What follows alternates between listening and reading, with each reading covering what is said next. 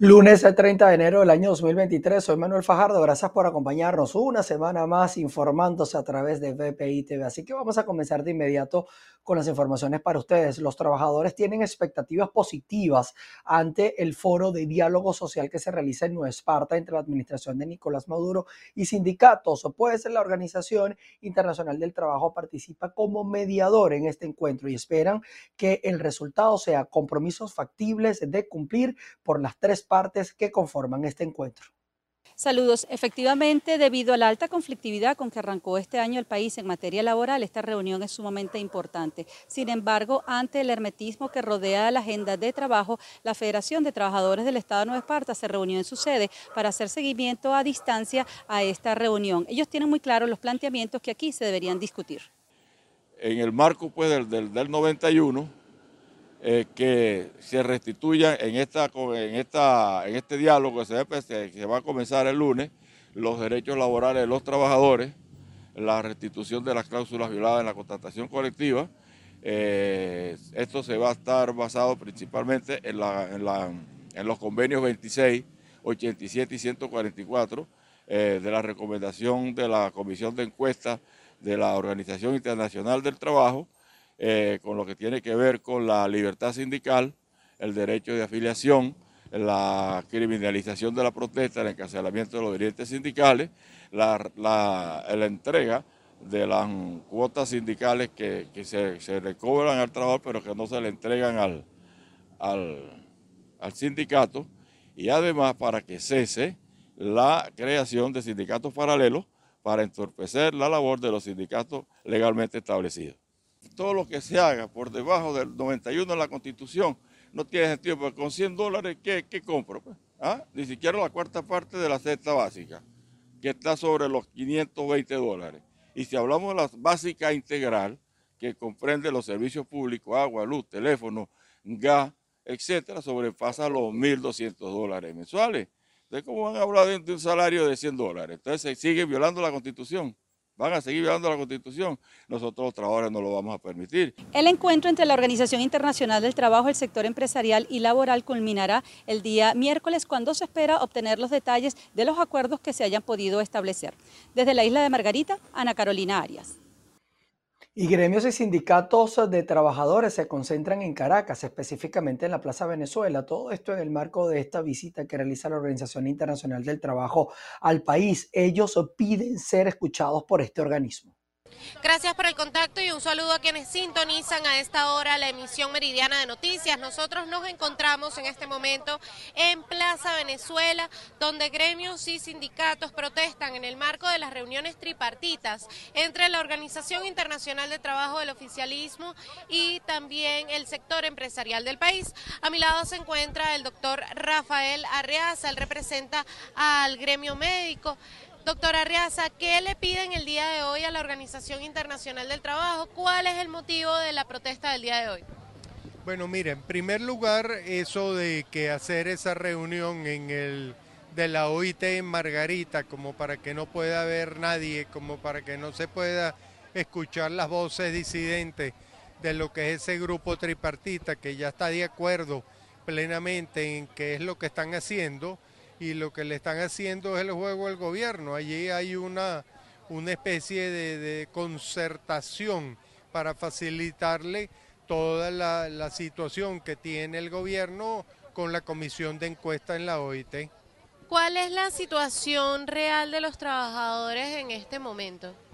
Bueno, la situación real de los trabajadores es que se encuentran en una situación muy precaria de salario, aun cuando el salario en Venezuela está estipulado en la Constitución Nacional en el artículo 91 y entonces en este momento un salario mínimo, una pensión, cobra algo como 7 dólares, con lo cual pues no se puede hacer absolutamente nada. Este, hay propuestas de aumentos salariales, por ejemplo la CTV propone 150 dólares, hay otro que propone 500, pero el caso es que esa constitución la hicieron ellos. Y entonces si estipula tan claramente que el salario mínimo de un venezolano es aquel referido a la canasta básica, que no solo contiene la canasta alimentaria, sino además vestidos, servicios, colegio, telefonía, y todo lo demás, nos encontramos inclusive que una familia, a lo mejor de 5 o 6 personas, esa canasta básica de 1.400, 1.500 dólares le sea insuficiente. ¿Cuánto entonces estarían eh, dispuestos a negociar ustedes como un mínimo en ese salario? ¿Cuánto dinero estarían dispuestos a recibir ustedes eh, para dejar las calles, para dejar la protesta o para apaciguar un poco los ánimos? Sí, bueno, tiene que ser lo más cercana a la canasta básica, porque también esto es una forma de esclavitud moderna, el que tú nada más trabajes para comer el que no tengas como comprarle ropa a tus hijos, el que no tengas como comprarle juguetes, el que la gente anda en una situación precaria de, salud, por lo el sistema de salud público no funciona, el privado está a unos costos elevadísimos, los, seguros este, privados no pagan, entonces este, tiene que ser algo acorde como para mantener un nivel de supervivencia este, lo, más, digamos, cercano a las necesidades mínimas de la gente. Muchísimas gracias. Palabras entonces del doctor Rafael Arreaza. Él es representante del gremio médico y parte de la coalición nacional sindical en esta protesta de distintos gremios y sindicatos en la Plaza Venezuela. Desde Caracas, Venezuela, Irene Mejías. En este sentido, en las regiones del país, diversos sectores salieron también a las calles a reclamar sus derechos laborales. Veamos.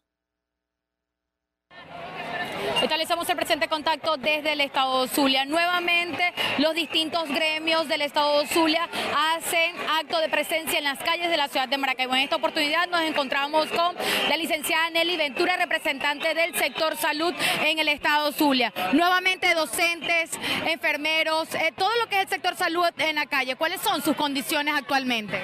Mira, quiero aclarar algo porque ya me han hecho esta pregunta. Aquí nadie nos está pagando. Aquí estamos porque nosotros estamos exigiendo un salario digno, una cesta básica digna, una pensión digna. Aquí nadie nos está pagando. Vinimos porque quisimos y aquí vamos a seguir en la calle, porque esto es calle y más calle hasta que el presidente de la República reconozca un salario digno para todos los trabajadores del sector salud y educativo. Hoy un, licenciado en, educación, en salud, no tiene las condiciones ni la calidad de vida, ni en su casa, ni en los lugares de trabajo. Claro que no, mi amor, no tiene las condiciones. Los hospitales, mira, por mucho que se haga, no están las condiciones dadas para que los trabajadores estén allí laborando. Mucho esfuerzo hace el trabajador con cumplir el horario de trabajo cuando muchos trabajadores asisten a los centros asistenciales sin tener con qué dejarle de comer a sus hijos. Bueno, muchísimas gracias. Son parte de las declaraciones de representantes del sector salud este día lunes que se encuentran apostados en las calles del centro de la ciudad de Maracaibo. Es la información que podemos aportar desde el estado Zulia. En el estado Falcón, por cuarta semana consecutiva, representantes de sindicatos de distintos gremios y trabajadores del sector público se mantienen en la calle. El día de hoy eh, se han concentrado en la Plaza Bolívar de la ciudad de Coro para continuar en la lucha por sus reivindicaciones. Para el magisterio falconiano sobran las razones para seguir en pie de lucha.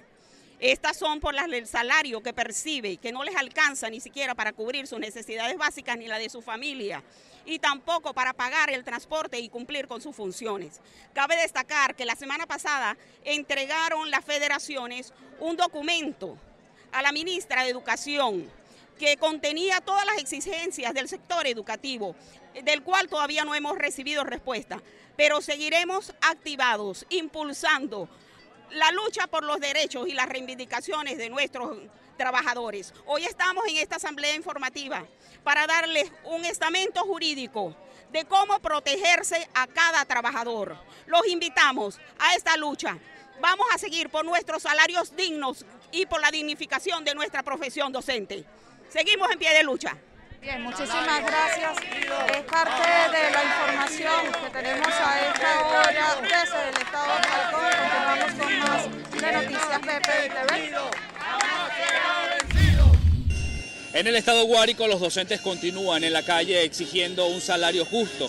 En esta oportunidad, por tercera semana consecutiva, se mantienen a las afueras de la Casa del Maestro ubicada en la Avenida Bolívar de San Juan de los Morros, así como ustedes observan en la cámara de nuestro compañero Giancarlos Macero. Nosotros vamos a tomar testimonio de algunas de las personas que están presentes en este lugar. Profesor, ¿cómo está?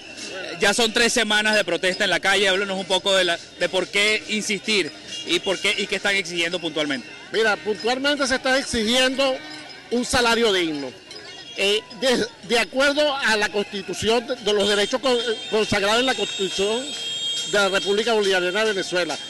El artículo 91 dice que todo, toda familia requiere de un salario digno para vivir y eso es lo que están reclamando los, los educadores. Todos los educadores y todos los trabajadores este, con, con, un salario de 6 dólares diarios. Manuel Tirado. Gracias, profe. Usted dígame su nombre y su apellido, ¿por qué insistir ya por tercera semana consecutiva? Hola, muy buenos días, un saludo para todos.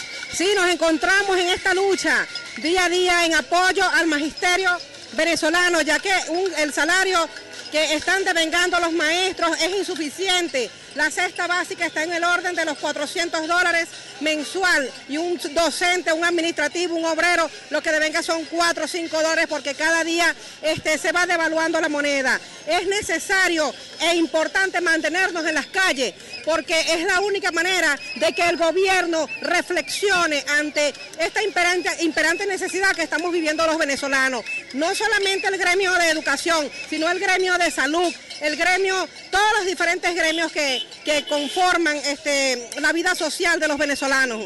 Marilene Díaz. Marilene, aquí se encuentra otra de las personas asistentes en esta protesta. ¿Por qué insistir por tercera semana consecutiva? Su nombre y su apellido, por favor. Porque José Torrealba, regresar cuando comenzamos y no he hecho nada y continuar con esos salarios paupérrimos da tristeza a nuestras familias venezolanas y nosotros como docentes también que estamos pasando penuria con esos pobres salarios que actualmente no nos alcanzan ni para comprar un kilo de carne. Bien, muchísimas gracias. Es parte de los testimonios, amigos, que ustedes pudieron escuchar en San Juan de los Morros, capital del estado Guárico, en plena avenida Bolívar. Los docentes protestando, exigiendo salario justo. Ellos también han insistido en que van a seguir eh, manteniendo asamblea permanente hasta que sus exigencias sean escuchadas. En Guárico, Venezuela, Jorge González.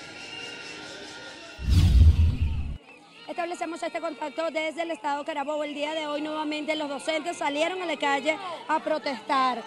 ¿Tu nombre? Juan Tortolero, secretario general de Sinterenseñanza Carabobo. Hoy estamos en la Avenida Bolívar, en el grafitazo, en el tijerazo. Hoy los docentes van y vamos a continuar en esta misma exigencia. El gobierno, nuestro patrono, tiene que cumplir con lo que estamos exigiendo porque está ya firmado y mejorarnos en la tercera convención única y unitaria. Los docentes continuaremos haciendo nuestras exigencias de forma pacífica, pero en la calle, atendiendo nuestras necesidades. Actualmente, ¿cuál es la situación que viven los docentes, no solo con el tema salarial? Hoy los docentes están, la respuesta del gobierno a las exigencias de los docentes ha sido las amenazas. Han intimidado con los supervisores y directores, con la LOGNA, la respuesta del patrono no puede ser represión, no puede ser sanción, tiene que ser la recuperación del salario y de la dignidad docente, la idoneidad que está en la calle, la idoneidad que está en nuestras leyes. Aquí estamos los docentes, simple y llanamente pidiendo un sueldo digno y un trabajo digno. Declaraciones del vocero de esta actividad del día de hoy. Los docentes se encuentran en la calle, los están acompañando otros gremios y sindicatos que hacen vida en el estado Carabobo. Se encuentran en este momento en la avenida Bolívar del municipio Valencia. Continúan exigiendo salarios suficientes, firmas en la contratación colectiva y derechos laborales. Con este reporte despedimos este contacto desde la región central de Venezuela. Bien, así se desarrolla la cuarta semana de protestas convocadas a nivel nacional y que acá en el Estado portugués ha contado con la participación de numerosos trabajadores del sector público. Escuchemos algunas impresiones. Hasta la fecha pues no hemos tenido ninguna respuesta del gobierno, solo amenazas que van a, nos van a suplantar en las instituciones con milicianos, con personas del Consejo Comunal, con las de la UEC y pues estamos, eh, lo más importante es que estamos respaldados por los padres y representantes, porque ya hemos hecho varias reuniones en las instituciones con ellos y ellos no están de acuerdo que nosotros seamos suplantados por personas de la milicia ni de la VC. Personas que no están preparadas, porque nosotros sí estamos preparados. Por ejemplo, pongo, valga la redundancia, mi ejemplo, soy docente 5 con 21 años de servicio y con maestría. Y mi salario prácticamente gano 12 dólares quincenal, que no me alcanza para cubrir las necesidades de una persona. Bien, cabe destacar que esta protesta se está haciendo alusión al carnaval y por supuesto a todo lo relacionado a la ayuda a crisis que están eh, padeciendo los trabajadores del sector público a nivel nacional. Desde el Estado portuguesa les reportó Manuel Alvarado para BPI TV. Establecemos este contacto informativo desde el Estado Lara en una manifestación de los docentes que se mantienen todavía en la calle. En esta oportunidad están marchando desde la zona educativa hasta la gobernación del Estado Laro. Tengo por acá el profesor Luis Arroyo del Colegio de Profesores. Siguen en la calle, profesor, ya se van a cumplir un mes de la protesta. ¿Ha servido algo la presión que han realizado? Indudablemente que no ha habido respuesta por parte de las autoridades educativas nacionales, el presidente Maduro, la ministra de Educación, el ministro del Trabajo. No ha habido respuesta ante los planteamientos del clamor de la base del magisterio, de los trabajadores públicos, porque aquí no solamente está el sector educativo, sino también los, obreros, empleados y trabajadores del sector público. No hay respuesta ante el planteamiento, la firma de la contratación colectiva, el salario económico y social. Nosotros vamos a seguir en la calle hasta tener una respuesta clara. Queremos educación popular, gratuita, obligatoria, del pueblo y para el pueblo. Pero en estas condiciones no es que no queremos, sino que no podemos, porque tenemos hambre, no podemos ir a una institución en las condiciones que está, de infraestructura, falta de dotación, además de eso, de no tener salario ni para alimentarnos. Además que les acompañan también los sindicatos de salud, los la coalición sindical del Estado Lara está completa en estas manifestaciones. ¿Qué ha dicho la gobernación? Sí, efectivamente, eh, nos acompaña el sector de educadores de la, administración pública, la gobernación a través del director de educación regional, el director, el jefe de zona educativa, nos reunimos el pasado jueves eh, en la en la Defensoría del Pueblo y lo que se hizo fue levantar una acta allí, pero sin prometer nada, porque realmente los recursos los va el Ejecutivo, los designa y los asigna el Ejecutivo Nacional. Esperamos respuesta, no al silencio, respuesta al trabajador a un salario socioeconómico. Es lo que queremos y condiciones en las instituciones educativas. Muchísimas gracias. Eran las palabras del profesor Luis Arroyo, presidente del Colegio de Profesores del Estado Lara. Y este es el escenario que hay en una marcha desde la zona educativa del Estado Lara hasta la gobernación, en donde han estado concentrados los docentes durante estas cuatro semanas de protesta que se mantiene en Venezuela. Este es el escenario que hay desde el Estado Lara. Reportó para ustedes Andreina Ramos. En otro tema, nos vamos hasta el estado Trujillo, donde miembros de distintas organizaciones no gubernamentales rechazaron el proyecto de ley que busca regularizar la actividad y también deberán rendir cuentas al Estado sobre sus aportes sociales. Saludos, gracias por este contacto. A propósito de lo que fue la primera discusión en la Asamblea Nacional de la Ley para regularizar las organizaciones no gubernamentales, vamos a escuchar el pronunciamiento de Viviana Sabe, ella es representante de el Comedor Alimenta la Solidaridad en el Estado Trujillo. ¿Cómo ha afectado esto a la organización? Estamos muy preocupados e indignados con la primera discusión de esta Asamblea Nacional oficialista, donde busca no solamente fiscalizar el financiamiento de las ONG, sino busca criminalizar, porque para nadie es un secreto que las ONG están en todas las ciudades del mundo protegiendo los derechos humanos, incentivando la educación, la formación desde las comunidades, ayudando a la gente a soñar en grande, a salir adelante, a tener una fuente de ingresos. Y para nadie es un secreto que esto es una estrategia política. Esto no es nuevo, esto pasó con la Providencia 002 desde el año 2021, donde se nos quiso calificar a nosotros, a los luchadores sociales, como terroristas. Y desde el año 2021 nosotros, desde estas asociaciones civiles y los centros integrales de formación infantil, nos hemos visto afectados porque bajo la tutela de cuatro embajadas, Francia, España, Alemania y Reino Unido, estaban 3.500 niños trujillanos de 18.000 a nivel nacional. De verdad que es una situación muy triste, muy indignante, pero ante eso no nos podemos quedar de brazos cruzados. Hay que seguir alzando la voz como el padre Ugalde, que en una rueda de prensa el día de ayer alzó su voz y dijo, cortar los recursos de las ONG o atacar a las ONG es cortar las alas de la democracia es cortarle con machete en mano los dos brazos a una persona. Así que hacemos un llamado a todas las comunidades, a las familias trujillanas, a estar muy atentos y a no ser indiferentes. La líder social explica que esto ha afectado a otras organizaciones donde manejan la atención incluso de comidas para personas eh, que están en estado de vulnerabilidad y cómo han tenido que limitar un poco estas atenciones. Sin embargo, también han recurrido a lo que es el apoyo de comerciantes y de las mismas familias. Es la información que tenemos. Desde el Estado Trujillo les reportó Mayre Linares. Seguimos con información. En Colombia, el Observatorio de Venezuela en la Universidad del Rosario invitó al gobierno de Gustavo Petro a mejorar los mecanismos de atención justamente de los compatriotas venezolanos en ese país. Miguel Cardosa nos tiene los detalles.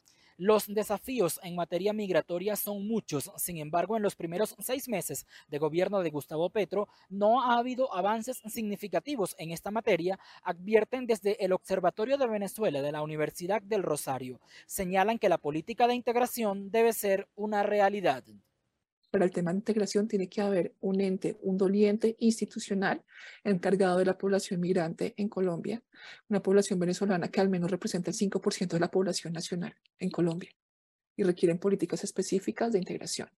También fortalecimiento de Migración Colombia, que es una, entidad que lo ha venido haciendo eh, que, ha tenido un comportamiento eficaz a pesar de los errores que ha cometido en el proceso, por ejemplo, el ETPB, pero requiere fortalecimiento, más presencia territorial, requiere modernización de sus equipos, sobre todo porque la apuesta es al registro biométrico. Asimismo, también la Cancillería requiere mucho más capital humano y capital presupuestal eh, tiene que fortalecerse el programa Migración, el programa, Colombia nos une. Tenemos una gran falencia en identificar nuestros retornados colombianos a territorio nacional. No sabemos incluso exactamente cuántos colombianos hay en el exterior y muchos menos cuántos han, decidido retornar al país. Tiene que fortalecerse las oficinas del ministerio, el cuerpo consular, para poder tener una, eh, una información mucho más detallada al respecto. Sumado a esos retos, se requiere reforzar la formación educativa de niños y jóvenes, brindar más apoyo a las mujeres que representan más del 50% de la población migrante y aumentar la inclusión financiera y productiva para los trabajadores y emprendedores. En Bogotá, Miguel Cardosa, BPI TV. En Chile, el presidente Gabriel Boric y el canciller alemán Olaf Scholz coincidieron en la necesidad de construir un sitio de memoria en la antigua colonia Dignidad, el enclave creado por el suboficial nazi Paul Schaefer, que operó como centro de detención durante la dictadura militar chilena. Nosotros apoyamos completamente y agradecemos la voluntad del gobierno de Alemania de contribuir a la búsqueda de la verdad y hacer de la ex colonia de dignidad un espacio de memoria. Y es rol del Estado chileno en toda su dimensión el seguir luchando de manera incansable por toda la verdad y toda la justicia. Y esa es la línea también con la que nosotros por lo menos nos movemos y lo que inspira a nuestro gobierno. Nos vamos hasta Pakistán, donde lamentablemente un atentado suicida en una mezquita dentro de un recinto policial en el noreste de ese país dejó al menos 47 agentes muertos. Además, otras 147 personas heridas, en su mayoría miembros también de las fuerzas de seguridad, en uno de los eh, peores ataques contra este cuerpo en la historia del país asiático. Así las cosas, al menos eh, en una nota preliminar, vamos a seguir atentos a lo que viene ocurriendo con toda esta situación. Mientras tanto, nosotros llegamos al final de nuestra emisión meridiana. Quédense conectados a nuestras plataformas y a nuestra señal. Vamos a estar actualizando información para ustedes y nos volveremos a encontrar ustedes y nosotros a las seis de la tarde en nuestra emisión central de noticias. Se les quiere. Chao, chao.